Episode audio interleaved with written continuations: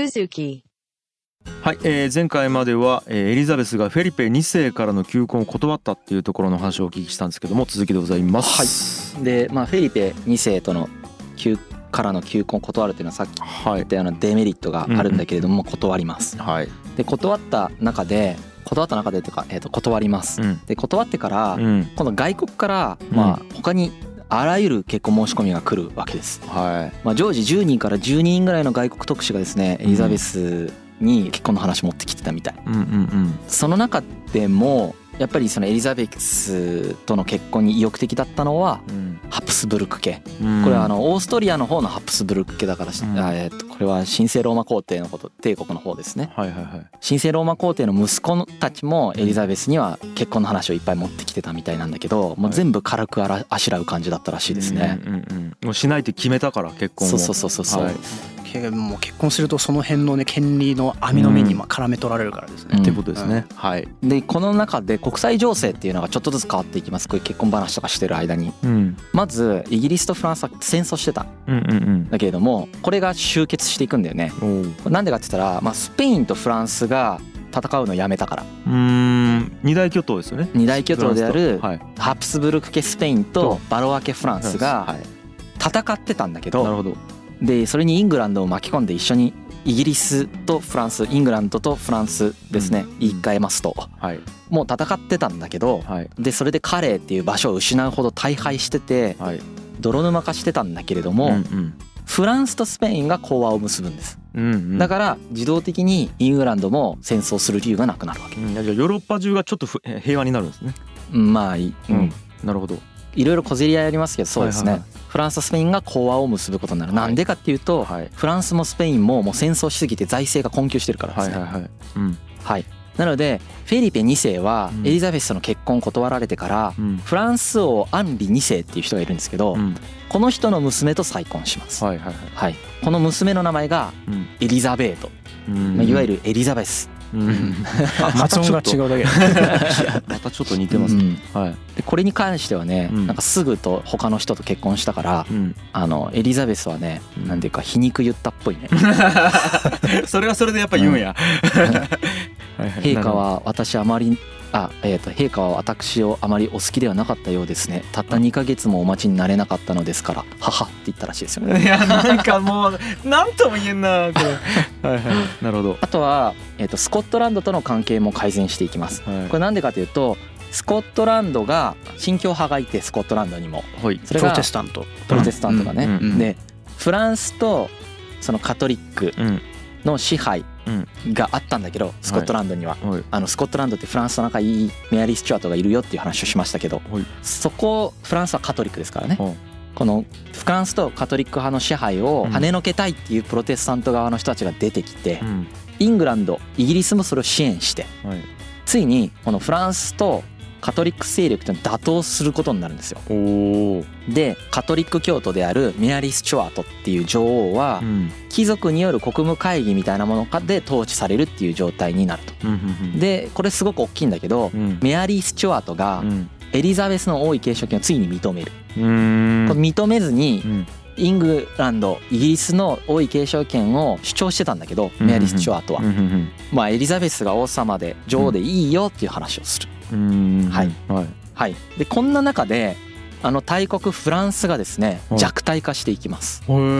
何が起こるかっていうと。当時えーとアンリ2世っていう人が王様だったんですけどほう。40歳の若さで亡くなってしまいますあら。うんこれはあの事故でね。イベントでねなんか馬上試合馬に乗ってなんかやり付き合うみたいなことをやってたらうん。マジで刺さって死ぬっていう。で10代半ばのフランソワ2世っていうのが即位する。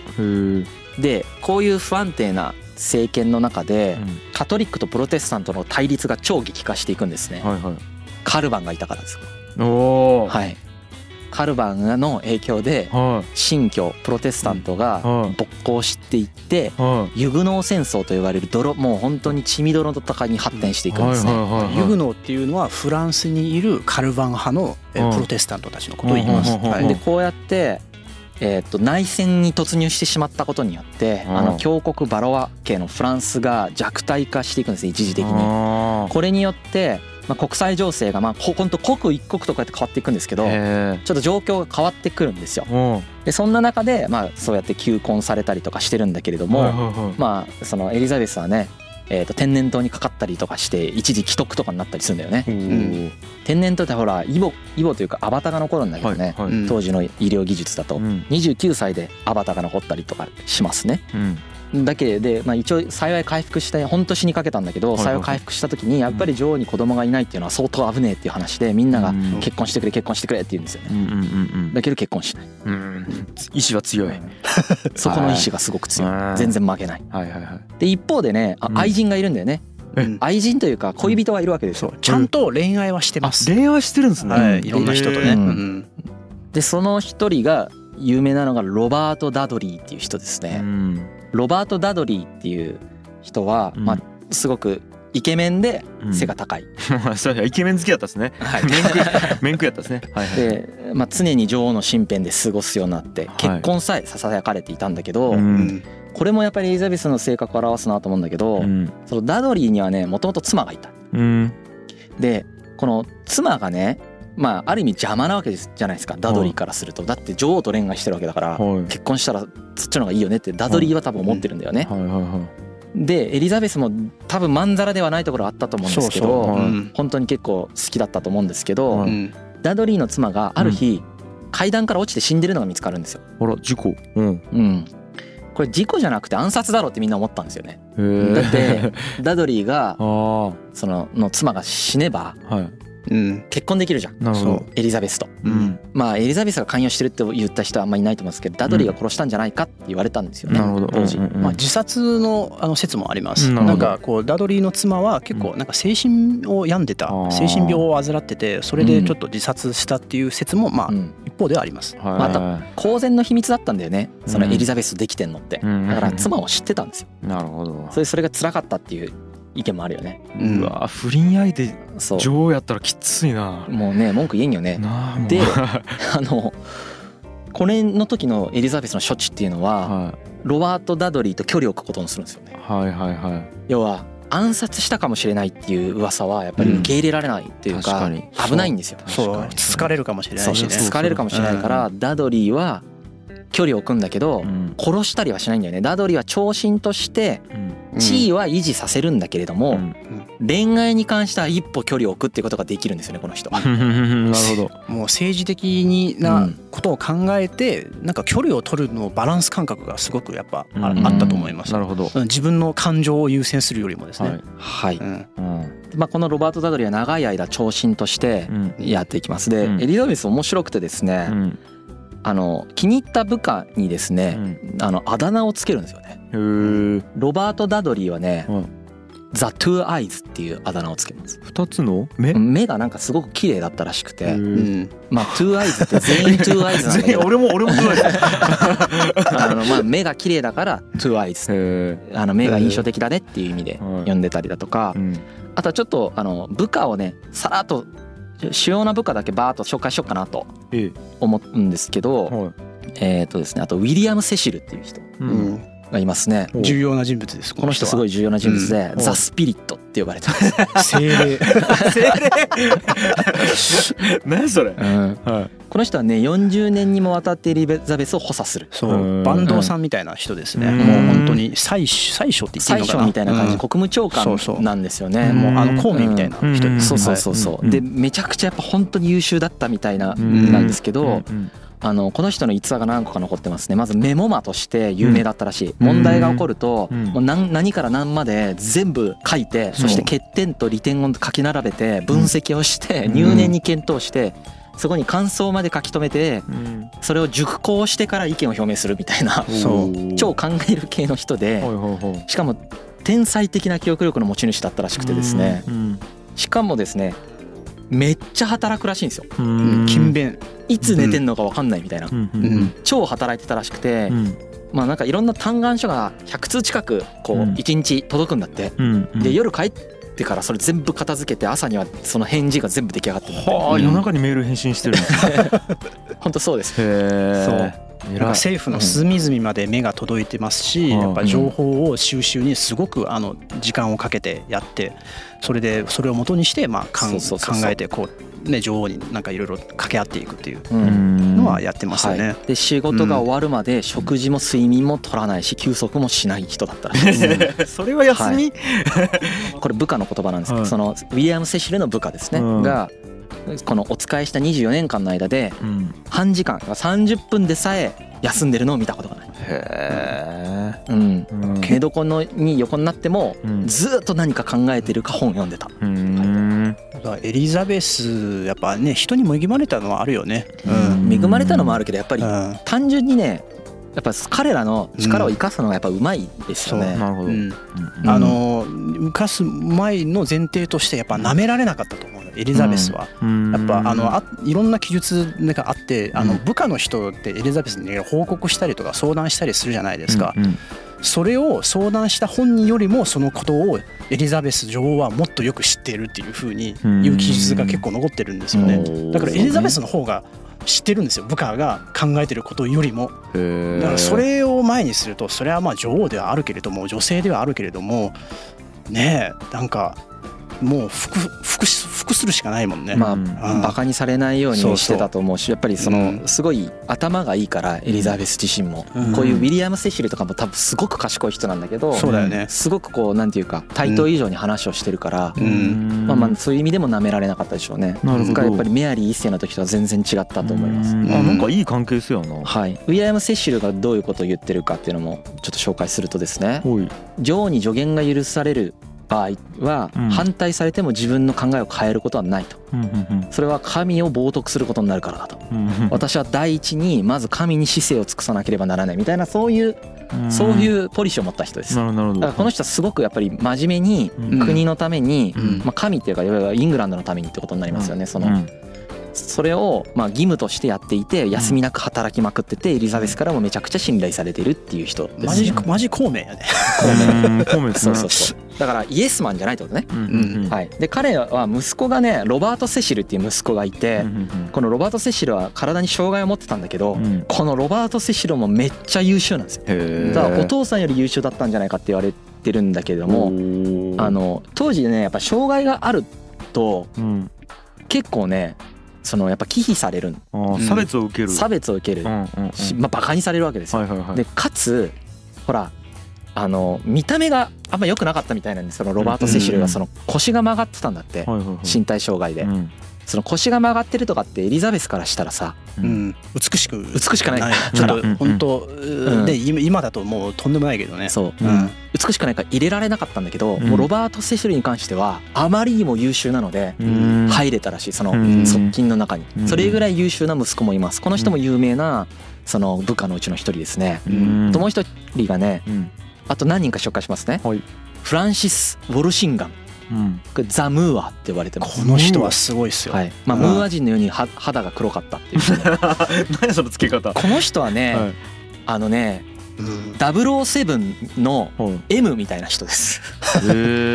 あのスパイ機関のうん。長官みたいな人で諜報機関の人ですね。国内外にスパイ網を張り巡らしてうん。エリザベス女王に対する陰謀を結構潰してきてるんですよ。暗殺計画とかを全部潰していくっていうのがうん。このフランシス・ウォルシンガムです、うん。ザ・ムーアって呼ばれてる人ね。かっこいい。めちゃくちゃ情報収集とかあとは外交の専門家です。うん。そう。んでもう一人がクリストファー・ハットンうん。これはザ・リッズっていう呼ばれたりとかしてます。まぶたって意味なんですけど。ザ・リッズとか。そういうの多いな。あとはマトンはい。あの羊ちゃんっていうね。はい。鈴木羊ちゃんとか言われてる。なんでそれ可愛いんやちょっと。エリザベスちょっと楽しんでるよ。ね。多分文学的な表現なんだと思うそうだよね。彼女の中でこれは。ああそうかそうか。そうそうそう。うん。彼はねあのジェントリー出身のでオックスフォード大学で学んでうん。すごく優秀なはいはいはい人だそうですね。はい。うん。いう人がいたりだとか。うん。あとウォルター・ローリーっていうね、うん。あの女王護衛隊長。うん。ザ・ウォーターって呼ばれてるんですけど。水。はい、肖像画の中で僕個人的に一番イケメンだと思ってる人です。はい。ウォルター・ローリー。あ結構かっこいいですよ。ちょっと見たい人はぜひ。うん。はい。あとね面白いんだけど海賊も部下にいるんですよ。へえフランシス・ドレイクここれ海賊ね。うん。で後でまあもう少し詳しく説明するからその時話し出すね。うん。あとジョン・ホーキンス。これも海賊です。これ海賊とかも部下に入れた、まあ、こういうね超優秀な家臣団に支えられて、うん。まあそのイングランドっていうのはこう栄達していったわけじゃないんですけど、うん。礎を築いていくんですよ。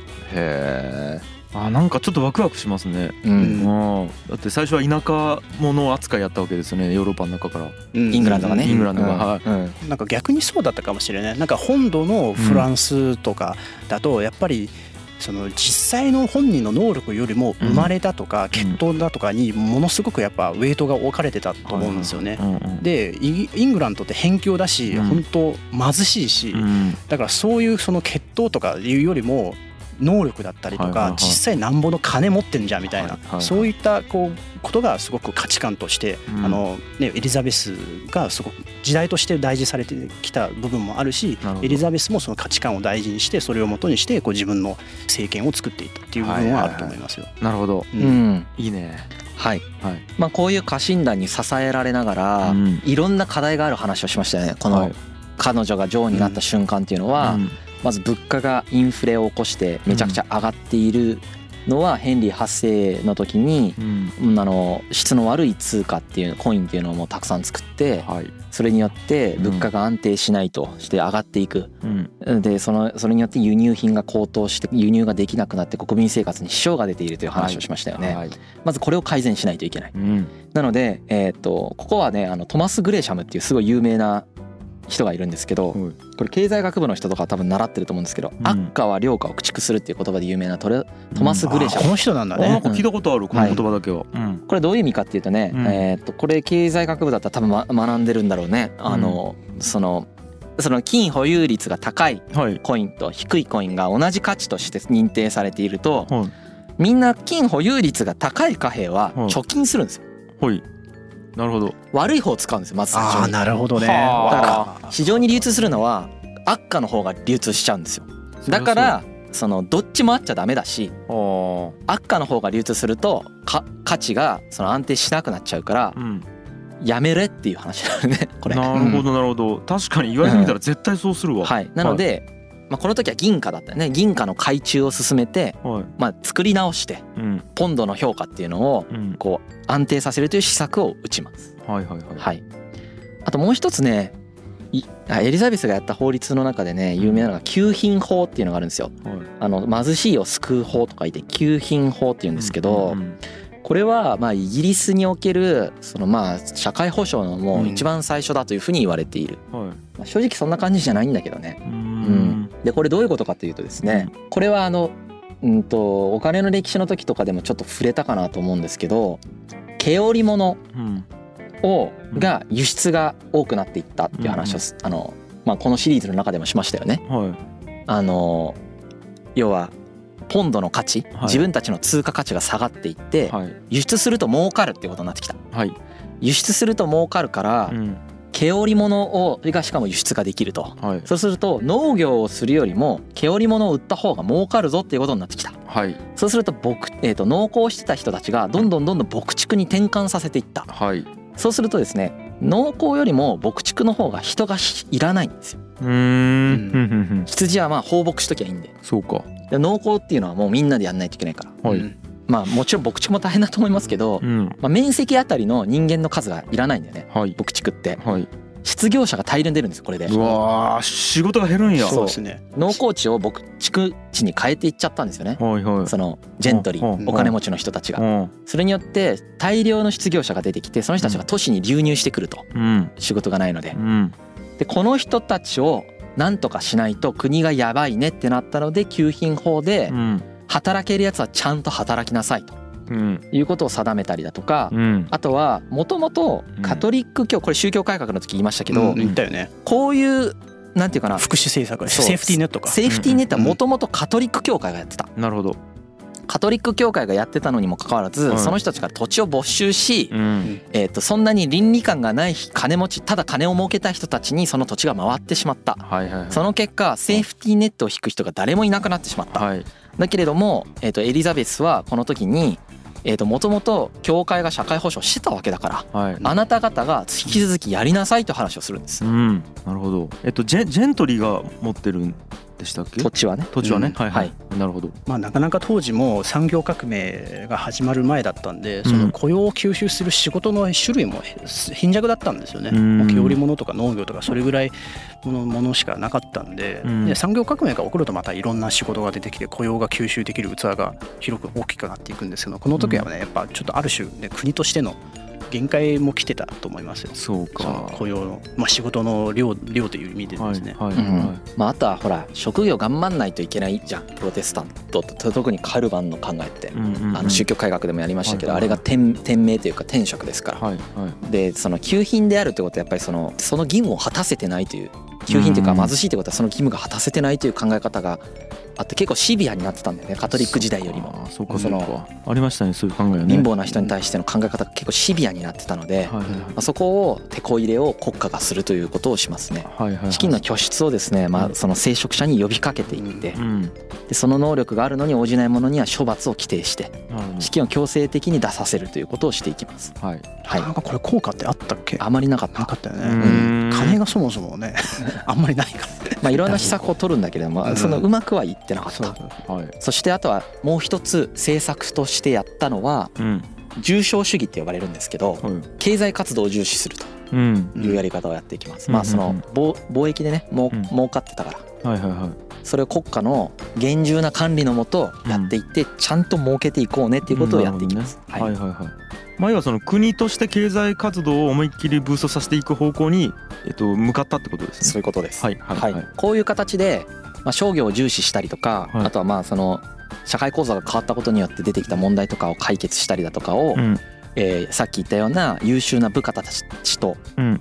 共にいろんな人の意見を聞きてううんんでしかもエリザベスの偉いところはうん一人の人を重用しないんです必ず。うんこの人の話だけを聞くってことは絶対にしない。うんさっきほら優秀な部下っていっぱい出てきたじゃん。はいあれわざとなんです。うんいろんな人たちを用意してその人たちからまんべんなく意見を聞いて判断して誰か一人が権力を持つということがしをしないようにして運営していくという体制を取ったんですよ。牽制し合うようなはもの、あの体制をわざと作るんですよね。そうなんですなんかさっき出てきたとこウィリアム・セシルいるじゃないですか。うん。あとはそのえー、と誰だっけロバート・ダドリー、うんうん。この2人やっぱちょっと意見対立があるんですよね。あそうなんですね。うん。とかウォルシンガムとかもそうですよ。ロボウォルシンガムとロバート・ダドリーは対カトリック強硬派なんですよね。でも一方セシルはちょっと穏やかに行こうぜっていう穏健派なんですよ。うんなんかそこでも結構政治的なこう意見の対立があるんですけどそれはもうわざと。うん。エリザベスはもう全部入れてる。えー偏らないようにする。うん。まあ、偏らないとかそうやって一人の人を重用しない、ううん。んなるほど。これはもともとほらヘンリー8世がさ亡くなる時にエドワード6世の遺言で言ったことがまさにそれなわけ。うーん。一人の家臣に偏らずに分散させて統治しなさいということを言ったの結局ヘンリー8世はのその遺言をちゃんとうん。やり遂げたのは娘だったっていうのが面白いなと思う。は あロマンチックですね。ね。でもこうん。れそのさその優秀な部下たちをこうバランスを保たせるっていうアレンジができるのもやっぱエリザベス本人が舐められてないとできないよね。あ舐められてたらできない。舐め舐められたらできないものだよね。彼らよりもある種優秀じゃないとうん。やっぱ誰もね求心力がないしあの言うこと聞かせられないんで。なるほどそうだよね。ということでですね、はい。まあこの後またいろんなことが起こるんですけど、はい。まあ、そういう状況の中で、えー、といろんな政治問題がある中でそれを一つ一つ今みたいな感じで解決していくんですよ。まあ、その超綺麗に解決するわけじゃないですけど一応施策を打っていくんですね。でその中でスペインとの関係が悪化していきます。フェリペ2世と。の。うんああそこがまた持ち上がってくるんやな、はい、色恋沙汰？ここからまた い。や色恋ではまたないんですよ、すごく政治的な話なんですけど、え。えー、とどんどんどんどんまた状況が展開していくので次はその話をしていきたいなと。思います。ーなるほどですね。はい。はい、いやーなんかあれですね。なんか結婚となんかあれがややこしいですね。国のなんかあれが、うんうんなんか普通に好きで結婚する以上の意味がやっぱけ出ちゃってるからそこがなんかすごい複雑うんまあ、恋愛結婚なんてだってもう本当に超最近ですから、そうですね。そうですね。基本的に政略結婚ですので。うん。うん。なるほど、ね、それはもうどの国でもそうですよ、まあね大変ですね、昔の人。うん。まあ今もね。今もあるかな。皇族皇族の方々は確かに。結構ねやっぱ苦未だにやっぱ労国されますね。生まれがいいと大変だよね。うん。まあまあまあ、うん。ということですかね。はい。はいありがとうございました。はい。ありがとうございます。Haye, Suzuku.